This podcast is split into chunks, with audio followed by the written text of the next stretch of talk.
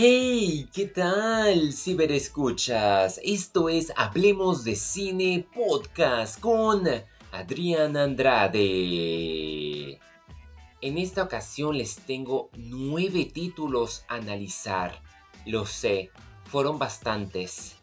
Culpable, todas las plataformas, por decir Netflix, Disney Plus, HBO Max, Amazon Prime, inclusive Apple, estuvieron debutando varios de sus estrenos y uno que otro salió bueno, entretenían, puede que te conmovieren y algunas como que te quedaron dejando con más ganas, ¿no?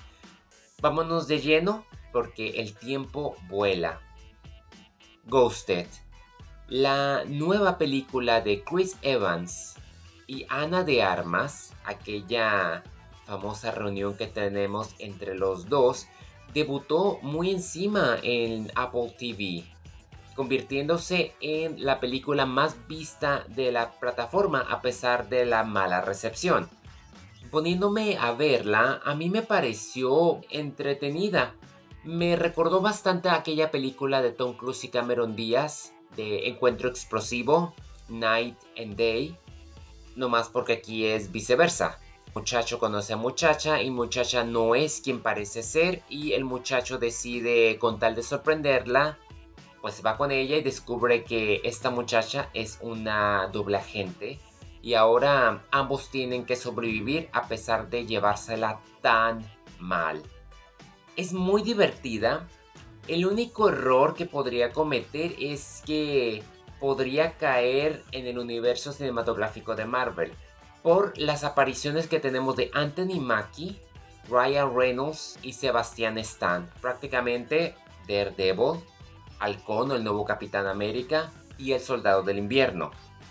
Tenemos también a Tim Blake Nelson, Adrian Brody. Sí, está plagada de actores de alta categoría, pero eso no quita que la película sea bastante entretenida. Lo que sí tengo que aplaudirles bastante es que la secuencia de acción es espectacular. Yo creo que por sí sola cumple con las expectativas que es de esperarse. La química entre Armas y Evans es genial. Me gusta mucho verlos. Congenian, se siente esa tensión sexual que tanto vacilan en la pantalla se definen a su vez. Es, me hace muy diferente ver a Chris Evans tener que irse hacia el fondo en cuestiones de acción y dejar que la bella Ana de Armas se luzca, porque esta es su película.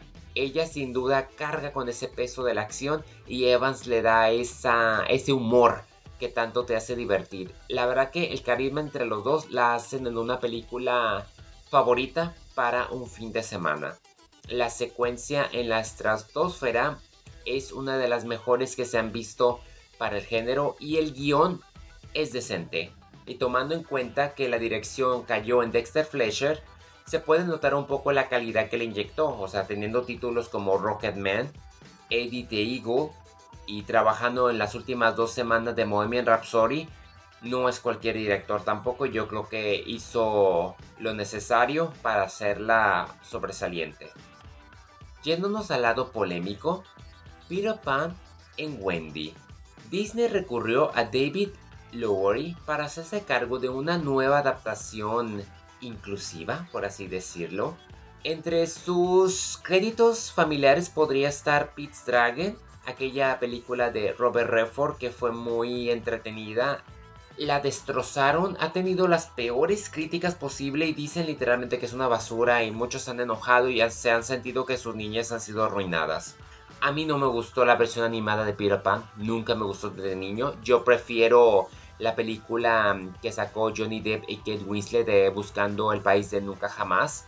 Me gustó más conocer la biografía detrás del autor de esta historia de niños. Y prefiero obviamente la de Hook, aquella de Dustin Hoffman, Robin Williams, Julia Roberts, dirigida por Steven Spielberg. La verdad que para mí esa había sido como que mi top. Llega esta película y Jude Law antagoniza como el infame Captain Hook. Me gustó esta versión ya que lo colocan como un amigo de este Pan que cae en manos de Alexander Moloney. Tenemos ahora a Ever Anderson, así es, la hija de Mila Jovovich y Paul Anderson como Wendy Darling, a quien yo creo termina robándose la película. Mr. Smith en manos de G. Gaffigan y me gusta mucho el cuidado que le da al Capitán Hook. Alan Tudyk lo tenemos como el papá de Wendy y Yaran Shahidi como la campanita. Por favor, que campanita sea de color oscura, yo no creo que de verdad eche a perder los sueños de muchos y era muy linda. Y lo digo de nuevo, a mí no me importa el color de la piel que entre la persona para hacer tales películas. Estoy de acuerdo en que sí, Disney se está mostrando como que poco creativo al tener que adaptar los mismos para una nueva generación, entre comillas. Algo me dice que le perdieron bastante fe y por eso la terminaron estrenando en Disney Plus. Lo cual está bien. Yo la disfruté, me gustó el enfoque maduro que le dan. Me gusta la cita que dicen, yo creo que envejecer podría ser eh, la aventura mejor que uno podría aspirar a tener. Me dio un nuevo giro. Me gusta mucho ver a Wendy que ella no quiere pues convertirse en una adulta. Ella está disfrutando la niñez y debido a pedir ese deseo de nunca crecer, es cuando llega Peter y hay ciertas secuencias de la misma caricatura que pasan en vivo, como lo de la sombra tratando de capturarla, y el Capitán Hook encima del cocodrilo. Visualmente hablando, la película es muy bonita. La fantasía llega a llamar bastante la atención, la dirección de arte, la cinematografía, Incluso la música de Daniel Hart, quien no es muy conocido en este ambiente, fue muy conmovedora por la aspiración que tenía a mostrarnos un tono más adulto y me gustó esta versión prepotente de Peter Pan que deja de ser caricaturesco. Yo la recomiendo, no sean tan duros, disfrútenla en familia porque es un título muy agradable, muy divertido, en donde todo el elenco se ve que se la pasó a todo dar y hay un mensaje por aprender. Nos vamos a la tercera temporada, El internado Las Cumbres.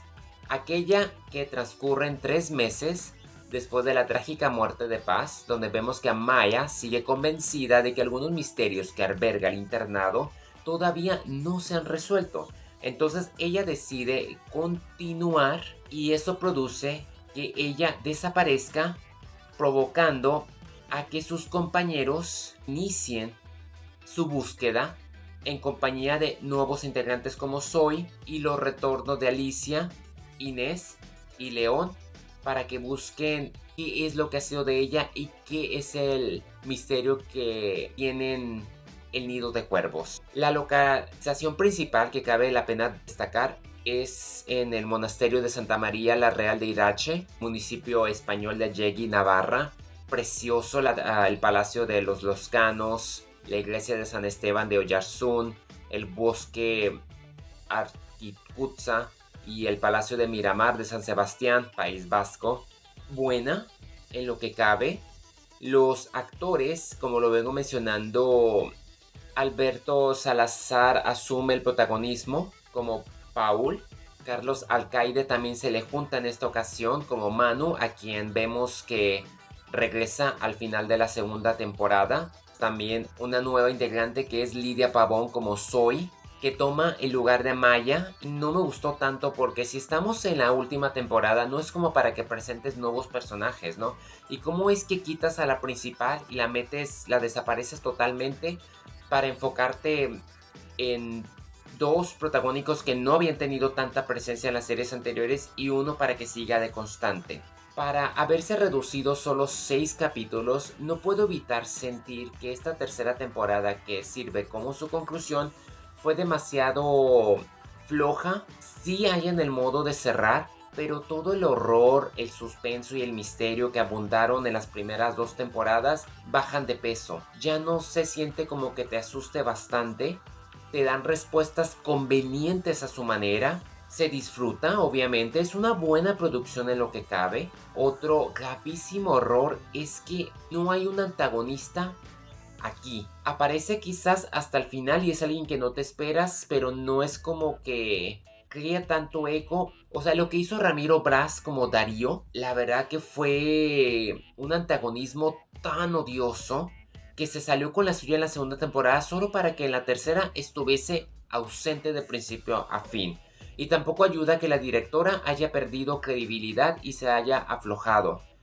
La verdad que es lo, único que, que, critico bastante, que esta serie se siente como un borrón y cuenta nueva, sintetizando en párrafos todo lo sucedido en temporada 1 y 2, solamente para enfocarnos a cerrar con cosas demasiado lógicas y convenientes. Perdieron bastante la fe en este proyecto y lo único que hicieron fue cerrar de una manera seguro y salvo y eso hace que esta serie a pesar de todo el esfuerzo laboral, la escritura, las actuaciones pierda de peso y es una lástima. Había mucho peso narrativo invertido y ni modo.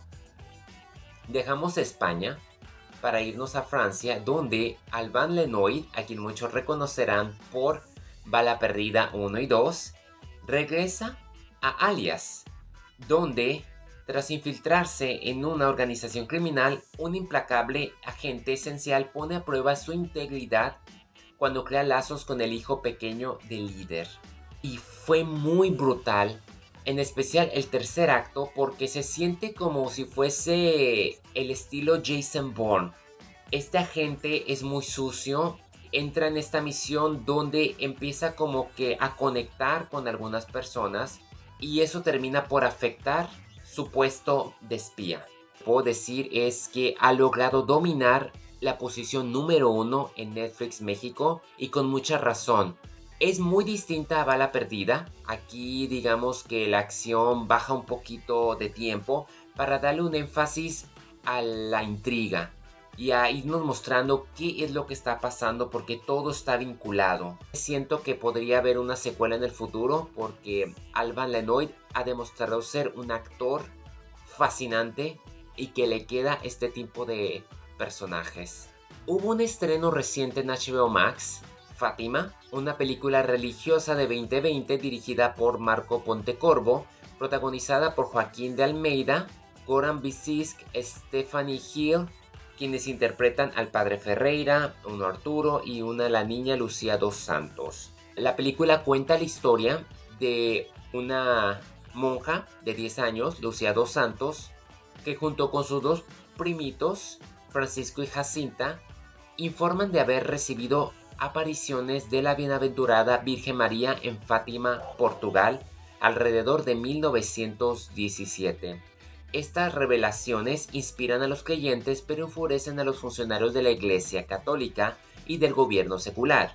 La encontré muy inspiradora, la forma en que abre, porque se trata de que llega un periodista a hablar con los ciados santos por lo 1986 por ahí, y ella le cuenta sus experiencias en 1917 y él la cuestiona, pero ella es demasiada estable en su fe. La humanidad está en guerra y el mensaje que nos trae a través de la Virgen María pues es el amor. Yo no creo que haya hecho ningún daño, pero imagínense en esa época de 1917 que una niña de 10 años diga eso justamente cuando está sucediendo la Primera Guerra Mundial. Toda la esperanza, todo el odio, una mezcladera que, que se desencadena alrededor de ella la pequeña Stephanie sobresale, al igual que sus primitos. Me gusta mucho el conflicto emocional que ella tiene que ser muy fiel a la promesa que le hace a la Virgen María a pesar de que su madre quiere que se detenga y no siga más porque no lo puede creer. Bastante similar a El cielo si existe. Una película que yo creo que no hará daño a nadie, debería de verse, hay mucho que se puede aprender y yo sin duda la recomiendo y me da gusto que aunque no haya tenido la oportunidad de lucir en el cine por haber sido el año de la pandemia, ahora en HBO Max está recibiendo bastante visualizaciones y crédito. En lo que cabe es una obra de época que logra transicionar a la pantalla de una forma respetuosa, de calidad y un guion que te pondrá a pensar bastante en cada aspecto, incluso de uno mismo, sin importar que no seas católico. Nunca está de más.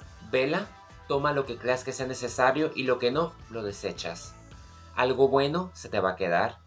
Después de varios tiempo, pude ver este drama policíaco de Turquía, 10 días de un buen hombre, quienes muchos juran que es la primera de una trilogía, donde un detective devenido, investigador privado, acepta buscar a una persona desaparecida, pero el caso se convierte en una cruzada que cambiará su vida.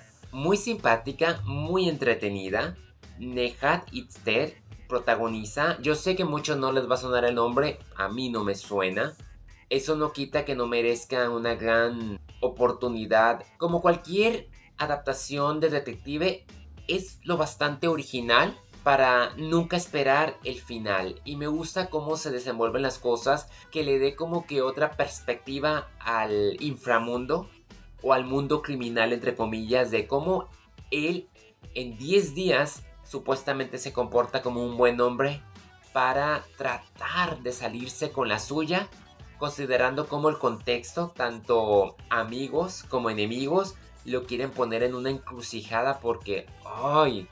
cómo odié a su ex contiene un desenlace satisfactorio que lo disfrutas. Entre algunas menciones rápido, el detrás de la magia de Willow. Hace un par de semanas analicé la serie y comenté que me había gustado mucho la forma de continuar esta historia de los 80, aquella de Ron Howard y de George Lucas, donde aparecía Val Kimmer y lamentablemente pues después de 30 años no pudo regresar por la condición que él tiene.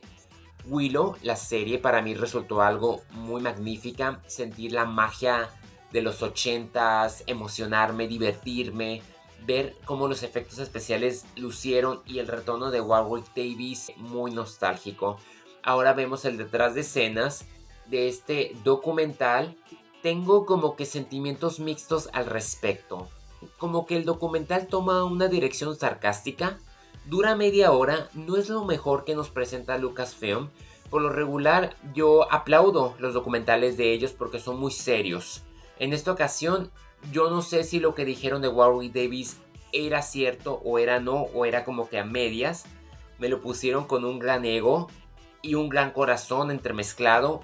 No me gusta cuando los documentales se ponen pícaros en esa manera porque no sé realmente si es o no es de esa manera.